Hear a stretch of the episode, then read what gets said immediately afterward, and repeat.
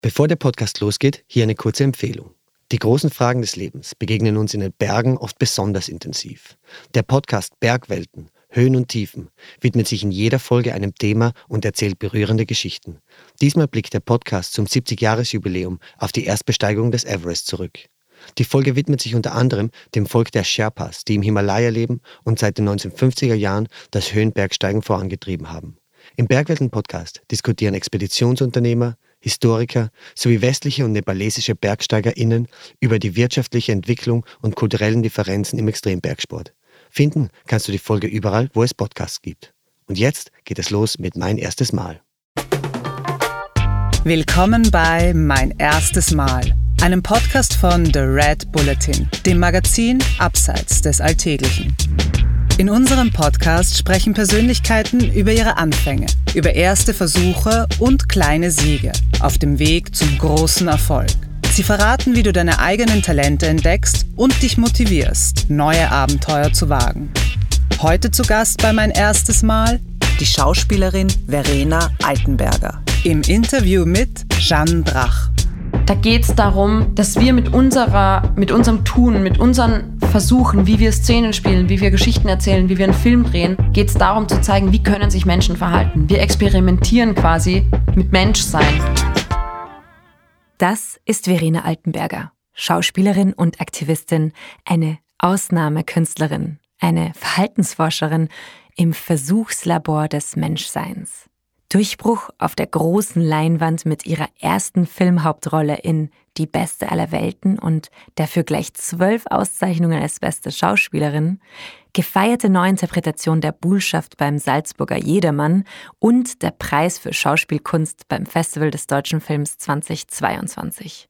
Kunst machen, Empathie schaffen, ihren Figuren Respekt zollen. Verena Altenberger übernimmt Verantwortung, wenn sie neue Herausforderungen annimmt. Beim Interview mit Verena wollte ich von ihr wissen, woraus sie ihre Inspiration schöpft und gleich zu Beginn erfahren, wann sie zum ersten Mal den Ruf der Bühne vernommen hat. Ich bin dabei auf eine bislang ungehörte Geschichte gestoßen. Kurzer Hinweis. Das Interview mit Verena habe ich im August 2022 in Salzburg während des Jedermanns geführt. Die vergangenen beiden Saisonen hat Verena dort die Bullschaft gegeben. Aktuell widmet sie sich anderen Projekten und ist wieder vermehrt auf der Leinwand zu sehen. Und nun zum Interview. Liebe Verena, willkommen beim Mein erstes Mal Podcast. Hallo. Ich würde gerne anfangen mit der Frage, wann hast du denn das erste Mal gespürt, dich zieht's irgendwie zur Bühne? Hm. Also, ich glaube, so ein diffuser Wunsch oder eine diffuse Sehnsucht war schon noch länger da, aber das erste Mal, dass ich mich wirklich sehr bewusst erinnern kann, da war ich fünf Jahre alt. Also ich äh, war schon sehr früh in so einer Tanzgruppe. Meine, meine Eltern haben mich schon als sehr kleines Kind in so eine erstmal Mutter-Kind-Tanzgruppe ähm, und dann halt, dann habe ich so alleine weiter getanzt und es war echt so eine ganz coole Kindertanzkompanie sozusagen. Ähm, und wir hatten dann, als ich fünf war, ein, einen Tanzabend in Salzburg tatsächlich am Mozarteum an, in diesem großen Saal vom Mozarteum. Und es war irgendwie so ein so ein Abend mit Operngesang. Also es, es war Klavier und eine Opernsängerin und Kinder, die dazu tanzen. Und wir waren nicht so viele, wir waren in dieser, in dieser, meinen Gruppe waren wir vielleicht acht Kinder oder so. Und wir haben so vorbereitet, also verschiedene Choreografien ertanzt, die zu diesem Operngesang irgendwie dazugehörten. Und alle hatten irgendwie ein Solo. Und ich war immer nur in diesen Gruppenchoreografien, wo wir so gemeinsam alle auf der Bühne waren. Und ich wurde irgendwie im, im Laufe dieser Probenzeit immer so ein bisschen frustrierter. Ich weiß nicht, ob man als Fünfjährige schon so frustriert ist, aber ja, bestimmt. Aber ich war dann wirklich so, oh, voll schade, so alle anderen dürfen halt auch alleine auf der Bühne stehen. Und ich darf so nur in der Gruppe auf der Bühne stehen. Und das habe ich dann auch meiner Mama erzählt. Und dann meinte sie, ja, aber du kannst fragen. Also du kannst sagen, wenn du auch ein, ein Solo tanzen möchtest. Und ich weiß noch, dass ich mir dachte, nein, sowas, sowas fragt man nicht. Also, weil vielleicht bin ich einfach nicht gut genug, um Solo zu tanzen oder so. Und auf jeden Fall ist aber meine Mama dann trotzdem mit mir zu, zu meiner Tanzlehrerin gegangen und hat gesagt, ja, also sie wollte jetzt nochmal fragen, ob Verena wohl nur in der Gruppe tanzt. Also meine Mama wirklich überhaupt keine Pushy-Mutter. Ne? Also es war wirklich nur so, weil ich so, dass so, sie so gemerkt hat, dass ich so frustriert bin. und dann hat die Tanzlehrerin, weiß ich noch genau, dass sie gesagt hat, ja natürlich, Sie hat den größten Part in der Mitte, da sind wir nur noch nicht beim Proben. Nein! Und dann war ich so, ich weiß noch, wie glücklich ich war, dass eh an mich gedacht wurde und oh. dass mir eh zugetraut wird, den großen Part in der Mitte wow. zu tanzen. Und noch schöner war, dass ich nämlich die Biene war. Ich habe eine Biene getanzt und es war so ein Operngesang, wo es darum geht, dass die, hm, was die Operntexte so, man versteht nicht sehr wenig. Als Fünfjährige gar nichts, aber. Ja.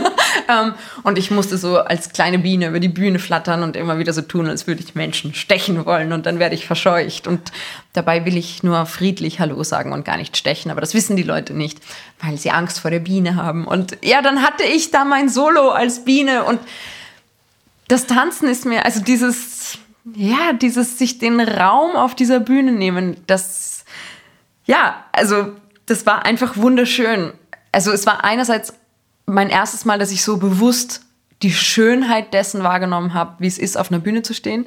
Und aber eben auch zum ersten Mal bewusst in diesem, in, in Ausdruck dieser Frustration gemerkt habe, wie dringend ich das aber auch einfach brauche, möchte, dass ich das darf, dass man mir diese Bühne auch gibt. Ja. Genau, das war mein erstes Mal spüren, dass ich auf diese Bühne will. Das ist eine wunderschöne Geschichte. Die habe ich auch noch nie erzählt. Das finde ich immer, weil man denkt so, ich habe vorhin schon, mm, bevor wir angefangen haben aufzuzeichnen, gemeint, es ist gar nicht so leicht, finde ich, über erste Male zu sprechen. Nee, nicht drüber zu sprechen, sondern dass sie einem überhaupt einfallen. Weil da muss man sich echt so hinsetzen und nachdenken und so, wann, wann habe ich denn das gespürt? Und das, ich bin so froh, dass mir jetzt diese Geschichte auch eingefallen ist, weil sie ist mir eigentlich total präsent, aber ich habe noch nie in diesem Zusammenhang eigentlich drüber nachgedacht. Ja. So dieses, ja stimmt, das war eigentlich das erste Mal, dass mich diese Bühne so gerufen hat. Ja, wie wichtig ist dir das Publikum? Das Publikum ist alles. Das Publikum ist, warum man es macht. Das Publikum ist, für wen man es macht. Also, ich habe jetzt gerade zwei Sekunden gebraucht mit der Antwort, weil ich, weil ich mir kurz wirklich vorgestellt habe, ob es mich auch befriedigen würde, auf einer Bühne zu stehen und zu tun, was ich tue, ohne dass jemand dabei zuschaut. Nein. Ja. Nein, es ist, man macht das für das Publikum.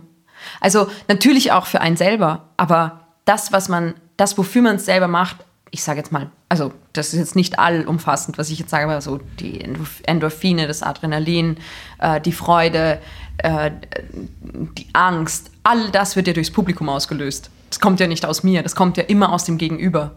Und deshalb ist das Publikum das Aller, Allerwichtigste, das Einzige eigentlich. Ja. Verena, du bist aber nicht nur auf der Bühne, du, sondern du spielst ja auch in, im Fernsehen, du spielst auch in Filmen mit und da ist ja auch die Beziehung zum Publikum eine ganz andere. Wie war es für dich das erste Mal eine große Rolle, eine Hauptrolle zu spielen in einem Spielfilm? Ja, ich, ich nehme die erste große, ich nehme die erste, warte, es war sowieso generell die erste Rolle in einem Kinofilm ja, nein, es war die erste tragende Rolle in einem Kinofilm. Das nehme ich jetzt. Das war die beste aller Welten. In einem Film von Adrian Geuginger, in dem ich ein, eine, seine, äh, ist ja ist ein, ist ein äh, biografischer, autobiografischer Film von ihm. Also ich spiele seine Mutter, die heroinabhängig war. Und das war quasi meine erste tragende Rolle in einem Kinofilm. Das war 2016. Ich habe damals echt viele verschiedene Sachen gefühlt. Ähm, viel, viel Angst und viel Druck. Lustigerweise gar nicht so sehr, äh, wie man so schön sagt, es zu verkacken, mhm. sondern das hatte ich bei der Bullschaft dann auch wieder. Eigentlich hatte ich so viel Angst, dass man es mir wieder wegnimmt. Also ich hatte bis zuletzt, also bis zum ersten Drehtag, hatte ich eigentlich Angst, dass sie sagen, du, wir besetzen es jetzt doch nochmal um oder irgendwas passiert oder der Dreh wird insgesamt so weit verschoben und dann wollen wir lieber mit wem arbeiten oder irgendwas. Also so, dass man es mir wieder wegnimmt. Das war eine ganz große Angst. Also nicht, nicht der Druck, den Film zu verkacken, sondern wirklich Angst, dass es doch nicht passiert. Mhm. Weil ich so lange davon geträumt habe und mich so drauf gefreut habe und es mir so wichtig war, dann da war wirklich viel Angst, dass man es mir wieder wegnimmt.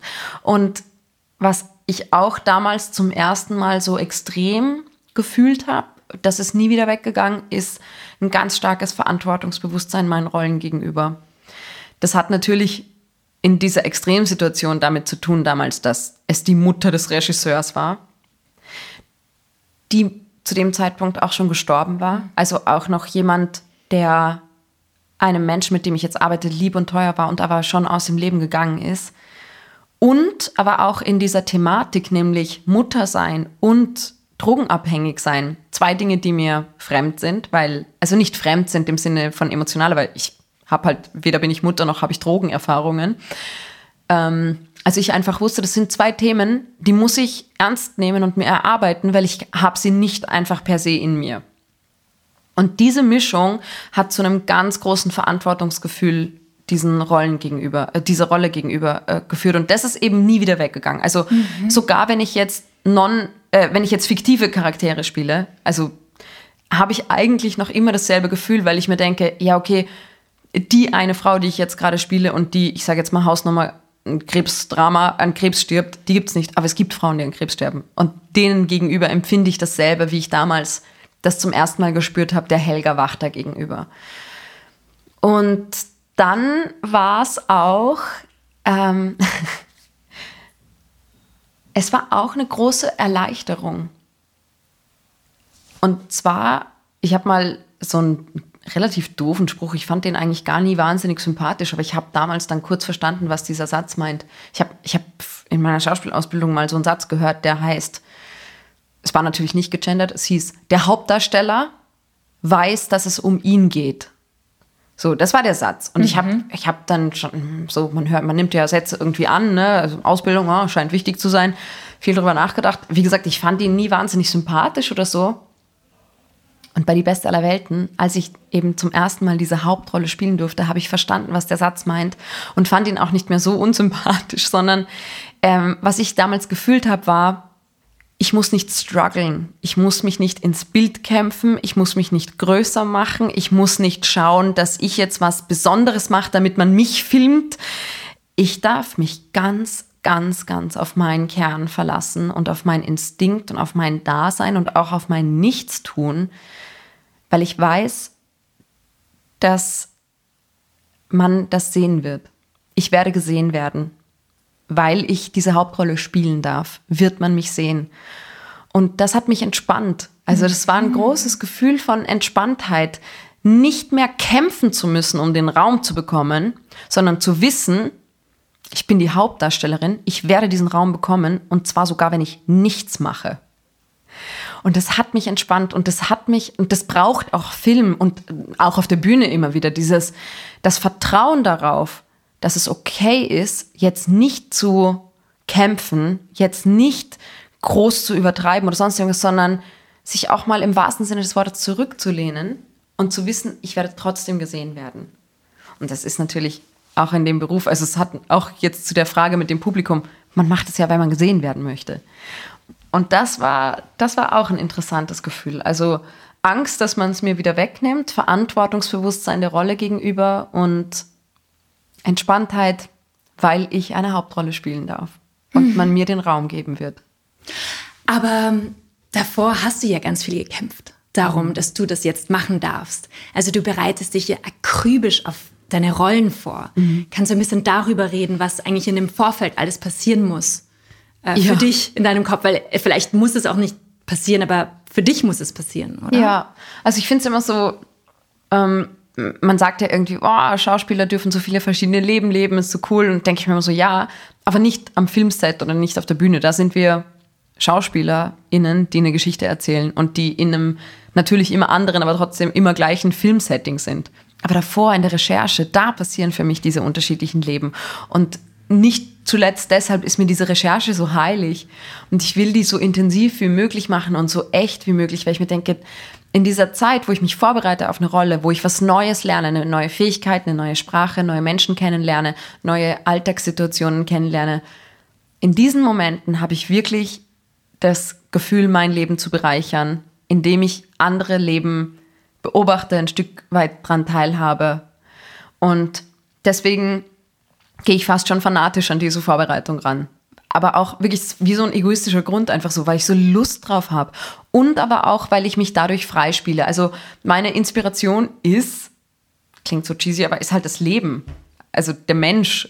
Und also ich will nicht was spielen, was ich selber in Filmen oder in Dokus gesehen habe oder was ich mir aus meinen zehn Fingern saug, sondern ich möchte ich möchte was übers Leben erzählen. Für mich hat Kunst und Schauspiel ganz viel damit zu tun, dass man sagt, das ist, da geht es darum, dass wir mit unserer, mit unserem Tun, mit unseren Versuchen, wie wir Szenen spielen, wie wir Geschichten erzählen, wie wir einen Film drehen, geht es darum zu zeigen, wie können sich Menschen verhalten. Wir experimentieren quasi mit Menschsein und immer in dem Versuch, den Mensch ganz tief zu durchschauen. Weil in dem Moment, wo wir den Menschen durchschauen, können wir seine Sache vertreten. Mhm. In dem Moment, wo ich verstanden habe, warum jemand so oder so handelt, kann ich es anderen erklären, die dann daraus vielleicht was mitnehmen, die es dann vielleicht gleich machen, besser machen, anders machen oder einfach Empathie für den anderen Menschen empfinden. Also wir können Empathie herstellen. Mm.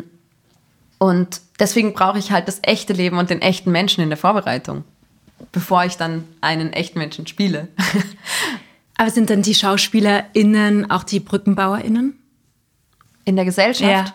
Ich glaube, das können wir sein. Ich glaube generell, dass das auch die Kulturbranche ist, die die Gesellschaftsveränderung vorleben kann ähm, und aber auch so die Macht hat, äh, Wandel in die Gesellschaft zu drücken, sozusagen. Das finde ich auch jetzt zum Beispiel im Rahmen von MeToo, finde ich es dann besonders schlimm, wenn in der Kulturbranche diese vielen Vorfälle sind.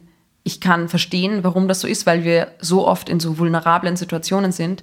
Aber ich denke mir immer so, gerade als Kulturbranche müssen wir wir müssen übersensibel sein, weil wir diejenigen sind, die Gesellschaft beeinflussen können. Unsere, ich meine, unsere Filme oder das, was wir tun, beeinflusst die Gesellschaft. Ich habe Filme in meinem Leben gesehen, die mein Leben verändert haben. Ich, es gibt diese großen Filme, die, die wirklich den Lauf der Geschichte verändern. Wir müssen so sensibel sein, weil wir mit der Kultur so viel Macht haben. Voll. Auch, auch was zum Beispiel Länderidentität angeht. Wir erzählen von uns, von unseren Menschen, die hier leben. Also das, das kann so viel bewirken und deswegen müssen wir umso ähm, nicht besser sein, aber umso sensibler sein. Aber Verena, nicht jede Schauspielerin oder nicht jeder Schauspieler ist auch politisch. Und bei dir ist es so, dass deine politische Dimension als Mensch sehr präsent ist. Und jetzt würde ich dich gerne fragen, du hast auch äh, in einem Film mitgespielt, Mi Oui, wo du Marie spielst, eine Freiwillige aus einer NGO, die auf Lesbos arbeitet, um dort äh, ankommende Flüchtlinge zu versorgen. Mhm. Kannst du mir über das erste Mal erzählen, wo du nach Lesbos gefahren bist? Ja, also das war eh im Zusammenhang der Dreharbeiten. Mmh Ja, boah. Das ist schon echt krass auf mhm. Lesbos. Also es ist natürlich einerseits diese wahnsinnig schöne Urlaubsinsel, so idyllisch, so schön. Ähm, und andererseits hat man in Mytilini, in der Hauptstadt, da im, im Hafen, die, die, die Schiffe von Frontex, also die halt aussehen wie Kriegsmarine. Ich, ich weiß nicht, wie das aussieht schlecht. Sieht auch anders aus, aber halt, ja, und es, es, ist ein, es ist ein sehr besonderer Ort. Da, es passiert dort so viel gleichzeitig. Und auch wenn man dann dort einen Film dreht, wo man ja aber im Film erzählt, was gerade vor Ort Realität ist, da vermischen sich auf manchmal auch sehr unangenehme Art die Ebenen. Also zum Beispiel, also ich muss Speedboat fahren in diesem Film und äh, hatte dafür natürlich Unterricht. Den hatte ich aber in Berlin, weil ich davor in Berlin gedreht habe. Und dann hatte ich mein erstes Mal Speedboot-Training auf Lesbos und halt auf dem offenen Meer, was in Berlin obviously nicht möglich war.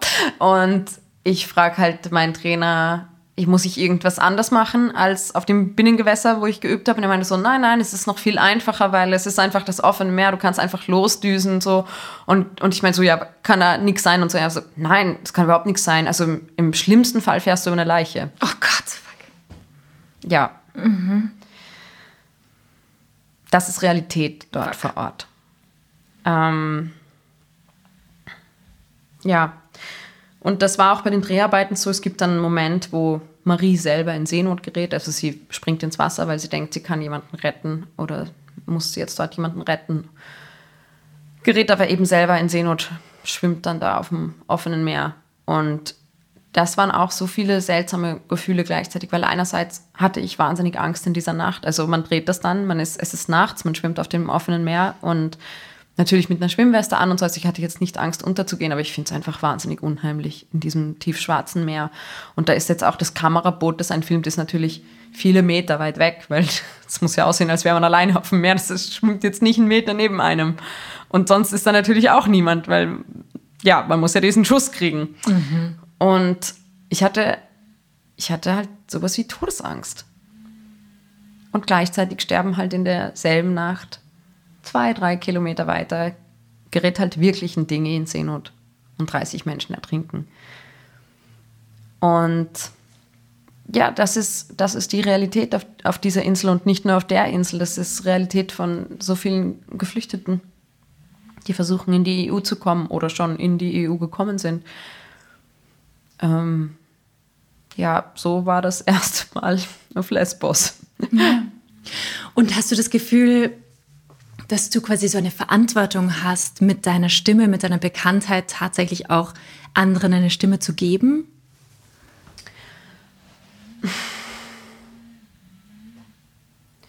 Ich würde jetzt gar nicht das so sagen, anderen eine Stimme geben, weil das ist so, ich weiß, ja, ist, also.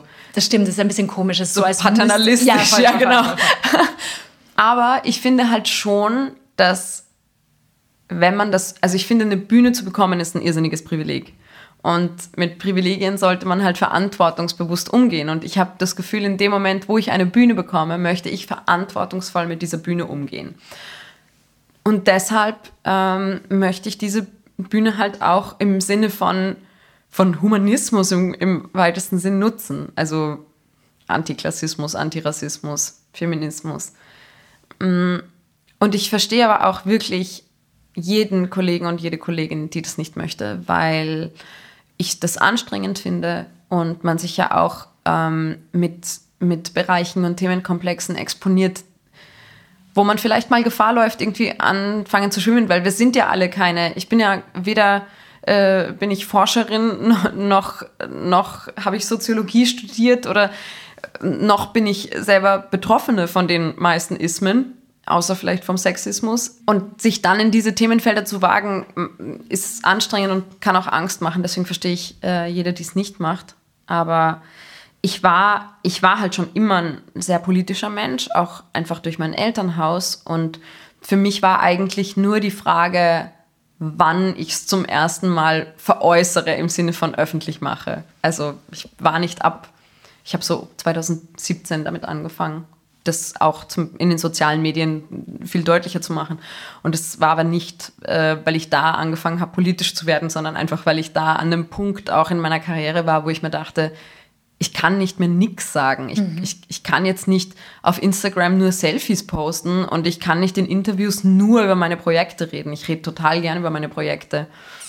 Aber nur das geht sich für mich einfach nicht aus. Ja. Aber es es erfordert ja trotzdem einfach sehr viel Mut, weil man sich dadurch auch verletzlich macht, indem man seine Position äußert. Trotzdem wirst du ja auch trotzdem auch kritisiert. Und ähm, wie fühlt sich das an? Es kommt immer darauf an, wie man kritisiert wird. Also generell ist ja kritisiert werden nichts ja, ähm, Schlimmes. Ähm, es ist nichts Schönes, aber es ist auch nichts Schlimmes. Und es ist auch so ein bisschen dem Beruf innewohnend. Also die Kritik ist ja wirklich, also ja, das, das hat mit unserem Beruf so viel zu tun. Und ach, auf Social Media, also Kritiken jetzt so die klassischen Theater- oder Filmkritiken, das wäre nochmal was anderes, aber auf Social Media ist es, gut, es kann einfach reiner Hate sein. Der tut gar nicht wahnsinnig weh, muss ich sagen. Das ist so, ah, ein Troll. Oder vielleicht nicht wirklich ein Troll, also Troll heißt ja auch manchmal so wirklich ein randomisiertes Programm, sondern aber halt ein Trottel, mhm. nennen wir es ein Trottel. Dann, dann löscht man das und dann blockiert man das und, und gut ist. aber berechtigte Kritik mh, tut weh, weil sie natürlich auch irgendwo einen Kern trifft, weil sonst wäre sie ja nicht berechtigt. Und führt aber dazu, dass man sich dann auch eben auseinandersetzen kann damit im, im besten Fall oder halt sogar in Dialog treten und miteinander, miteinander verhandeln, was, was, bess, was man hätte besser machen können oder anders oder sensibler. Das heißt, du freust dich eigentlich, wenn gute Kritik kommt oder gute konstruktive Kritik kommt? Na, am liebsten wäre es mir, ich wäre so perfekt, dass keine Kritik käme. Wirklich? Wär's dir am liebsten? Ja, also ich weiß nicht, ich habe jetzt nicht so Bock, Dinge falsch zu machen, ehrlich gesagt. ähm, ich mache Dinge schon ganz gerne richtig. Mhm. Ja. Aber dann lernt man ja nichts mehr, wenn man alles richtig macht, oder? Ja, eh, eh. Und und ich meine, gut, man, man könnte es eh nicht beurteilen, weil niemand macht alles richtig. Ja. Ähm, deswegen ist es ein sehr also, hypothetisches Gedankenspiel. Aber, aber grundsätzlich ist es, bin ich jetzt niemand, der sagt, es ist mir völlig egal, was andere denken oder es ist mir völlig egal, ob ich da wem weh tue oder nicht. Das ist schon mhm. so, nö, lieber würde ich es gerne alles ganz gut machen. Verstehe ich. Ja, dann würde ich jetzt gerne zurückgehen zum Anfang. Und zwar an deine Kindheit. Mhm. Also ich habe in einem Interview gehört oder in mehreren Interviews gehört, dass ein großer Traum in Erfüllung gegangen ist, als du die Rolle der Bullschaft ja. im Jedermann spielen durftest. Ja. Und zwar letztes Jahr und heuer wieder bei den Salzburger Festspielen. Jetzt würde mich sehr interessieren, wie es war, das erste Mal die Bullschaft auf der Bühne zu spielen. Ja, das war krass. Also es ist wirklich ein absoluter Kindheitstraum. Also ich habe als, als, als junges Mädchen davon geträumt, die Bullschaft zu spielen. Wirklich die Bullschaft? Ja, absolut. Also ich, ich wollte schon immer Schauspielerin werden und wenn man als äh, Mädchen in Salzburg aufwächst, das vom Schauspiel träumt, dann hat man den Jedermann und damit die Frauenrolle, die Bullschaft, wie so eine Karotte vor der Nase. Also es war wirklich die Bullschaft, von der ich geträumt habe. Ähm, und sogar obwohl ich aus so einem theaterfernen Haushalt komme und einer kunstfernen Familie komme, das, das hat nun mal der Jedermann, bringt es ja auch mit sich, dass dann doch irgendwie jedermann weiß, was Sache ist und wer gerade die Botschaft spielt und was für ein Kleid sie anhat und, und wie sie es dieses Jahr angelegt haben. Und also ja, das, deswegen, deswegen kannte ich so früh die Botschaft und konnte so früh schon davon träumen. Und sie dann wirklich selber zu spielen, war irre. Also, also bevor wir angefangen haben zu proben, bevor ich hier nach Salzburg gekommen bin, ähm, hatte ich sehr viel Druck, habe ich sehr viel Druck verspürt. Also nicht jetzt nur von außen, sondern auch einfach von innen, so eben weil ein Kindheitstraum in Erfüllung geht. So, better be good. Voll. Mm, und ich hatte auch so ganz absurde ähm, so Glaubenssätze in mir, ähm, so wie ich möchte meine Familie nicht enttäuschen. Wo ich mir immer gedacht habe, hä, meine Familie wäre einfach, also ich weiß nicht, was ich oder wie ich es hätte spielen müssen, dass meine Familie jetzt wirklich so sagen würde, oh Verena, wir sind enttäuscht von dir. ähm, aber so solche Sätze hatte ich in mir, wo ich mir dachte, ha, wo kommt denn dieser Druck her? Das ist so, keine Ahnung dann ist der Druck ist schon sehr schnell weggegangen beim Proben, weil ich gemerkt habe einfach, ich bin hier richtig und ich bin am richtigen Ort und ich arbeite mit den richtigen Menschen und das, das wird schön und die Probenzeit konnte ich dann wahnsinnig genießen und dann war es natürlich so auf die Premiere hin, wurde die Nervosität immer größer. Ähm, ich habe schon, ich hatte sehr schnell auch im Probenprozess das Gefühl, dass wir da was richtig Gutes gefunden haben. Also ich hatte nicht so große Angst, dass dann alle sagen, ähm, boah, war das scheiße, mhm. sondern eher so, dass ich mich im Stich lasse, so ein bisschen wie, also ich hatte Angst, mit meiner eigenen Leistung nicht zufrieden zu sein. Mm, und dann war die Premiere da und ich sitze in der ersten Szene auf den Schultern vom Lars, von Lars Eidinger und mein Kleid hängt so über ihn. Also es steht erstmal so, der Vorhang fällt und es steht so eine riesige Bullschaft auf der Bühne. Und ja, das ist passiert. Und in dem Moment, als ich da sitze und so, ich habe so eine Armchoreografie am Anfang. Und da habe ich gemerkt, wie wahnsinnig Spaß es mir einfach macht. Wirklich. Und es hat sich wirklich angefühlt wie Attacke. und ich, hab, ich bin nach dieser ersten Szene, gehe ich von der Bühne ab und ähm, da wartet immer dann meine Garderobiere so auf der Seitenbühne, ähm, die dann das Kleid so trägt. Und ich habe ihr gesagt, oh mein Gott, es macht ja so viel Spaß. Oh mein Gott. So, ich hätte mir vor dieser Premiere letztes Jahr nicht erträumen lassen, wie viel Spaß Theaterspielen machen kann. Nämlich auch das tatsächliche Herzeigen. Das Proben Spaß machen, das wusste ich schon. Aber dass wirklich dieses Herzeigen und dieses Sein auf dieser Bühne mit dem Publikum, dass das so Spaß machen kann, das wusste ich vorher nicht. Boah, krass. ja. So, so gut. Ja. Und vor allem, wenn, wenn Spaß macht, dann fühlt sich so richtig an, oder? Mhm. Dann, es kann nicht falsch sein. Genau das, genau, genau. Das denke ich mir auch, weil in dem Moment geht es nicht mehr um eine Außenbewertung oder so, sondern es ist ein, hey, hey, wir machen das jetzt und, und es fühlt sich gut und richtig an. Genau, man ist dann so, ja, es ist, es ist dieser Flow, von mhm. dem man so oft spricht, der sich dann einstellt, der, the magic. Voll. Urgut. Und ihr habt ja zusammen die Bullschaft auch komplett neu erfunden. Also okay, komplett neu erfunden ist vielleicht nochmal arg, aber ihr habt sie mhm. neu gestaltet. Ja.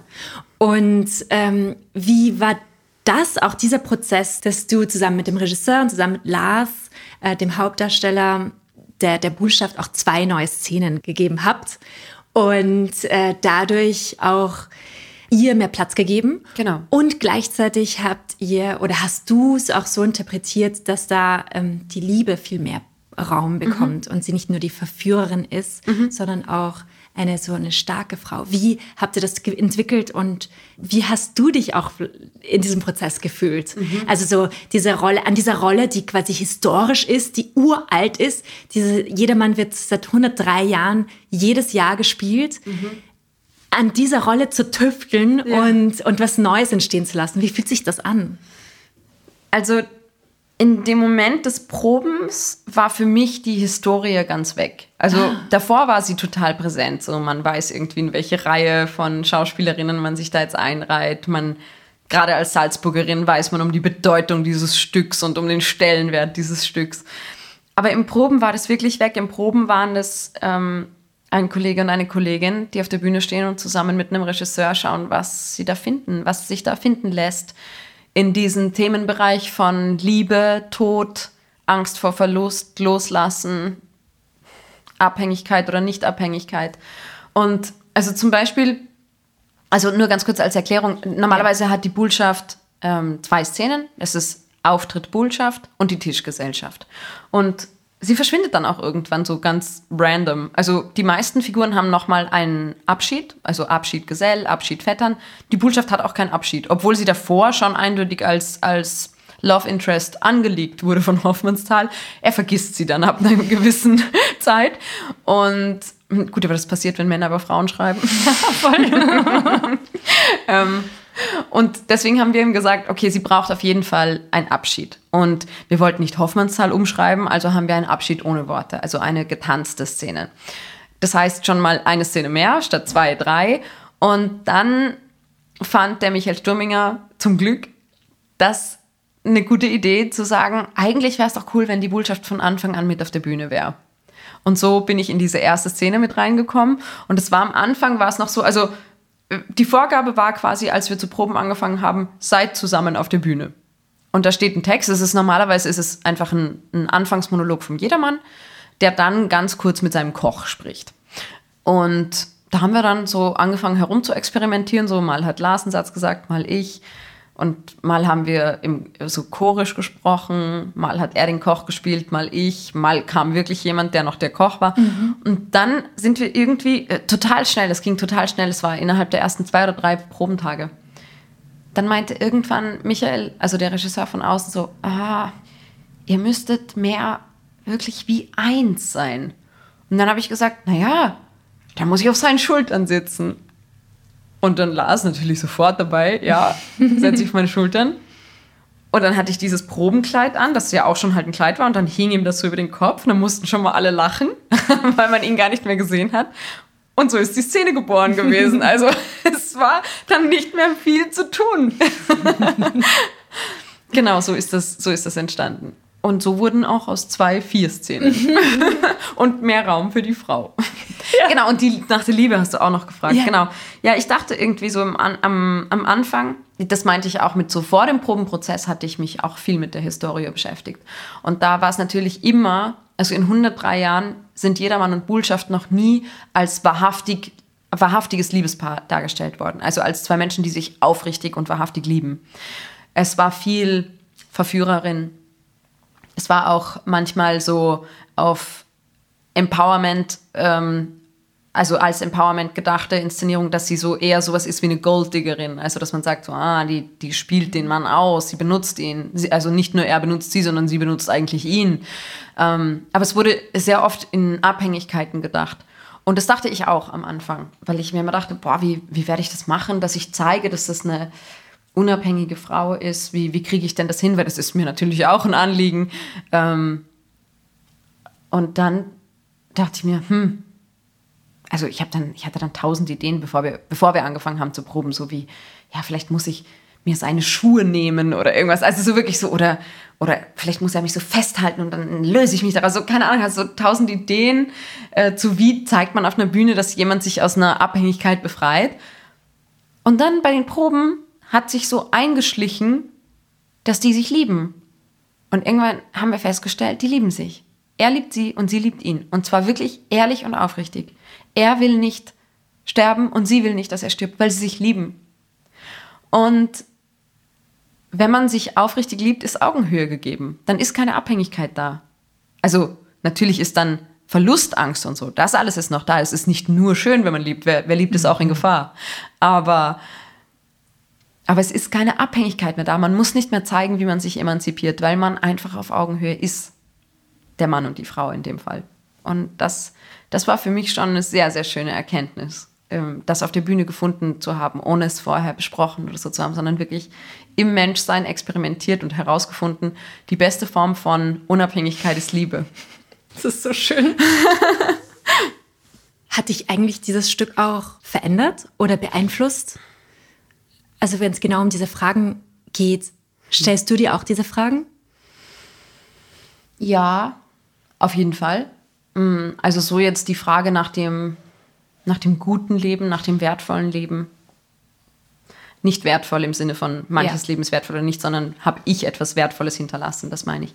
Die hatte ich mir eigentlich schon vorher gestellt, aber es war schon jetzt gerade das zweite Jedermann-Jahr heuer war für mich nochmal so speziell, weil ich, ähm, also ich kam an zum Proben hier nach Salzburg und ähm, ich war so ein bisschen heartbroken. ähm, und ohne das jetzt weiter ausführen zu wollen, aber da hat mich das schon auch nochmal ganz neu gepackt, dieses Abschied nehmen von jemandem, den man liebt, loslassen, äh, obwohl man liebt. Mhm.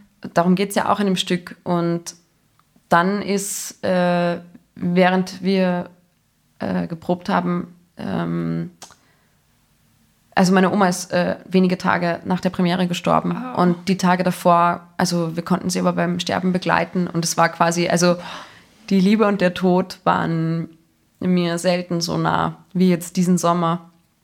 Und da habe ich schon gemerkt, ich saß dann einerseits beim, beim Proben, wenn ich meinen KollegInnen zugeschaut habe vom Zuschauerraum aus, aber auch wenn ich selber auf der Bühne stand und diese Themen verhandelt habe, habe ich einfach gemerkt, wie wahr alle diese Sätze sind und auch wie wie wahr die nicht gesprochenen Sätze in der Verabschiedungstanzszene sind. Also dieses, wie sehr man jemanden festhalten möchte, wie sehr man von jemandem gehalten werden möchte und wie sehr es aber trotzdem ein Akt von Liebe ist, zu sagen, ich lasse dich jetzt gehen.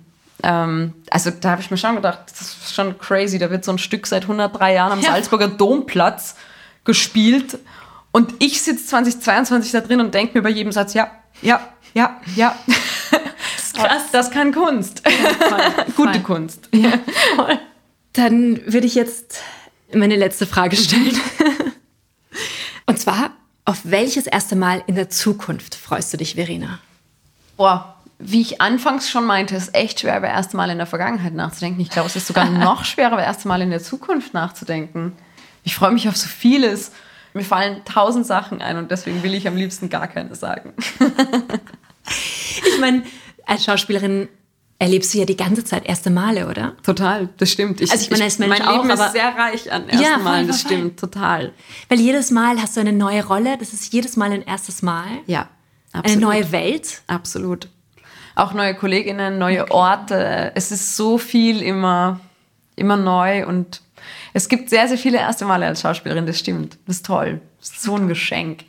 Mir fällt nichts nichts ein, was konkret na, nein. Okay, okay, dann lass los. Dann lass los. Es war eh schon so, so rund, so schön. Verena, vielen Dank. Danke das war so schön. Danke, es freut mich total. Danke für das schöne Gespräch. Das war mein erstes Mal mit Verena Altenberger. Mehr davon findest du überall, wo es Podcasts gibt. Auf www.redbulletin.com und natürlich in unserem Printmagazin. Hat dir unser Podcast gefallen? Dann freuen wir uns über deine Bewertung. Und noch mehr, wenn du uns weiterempfehlst.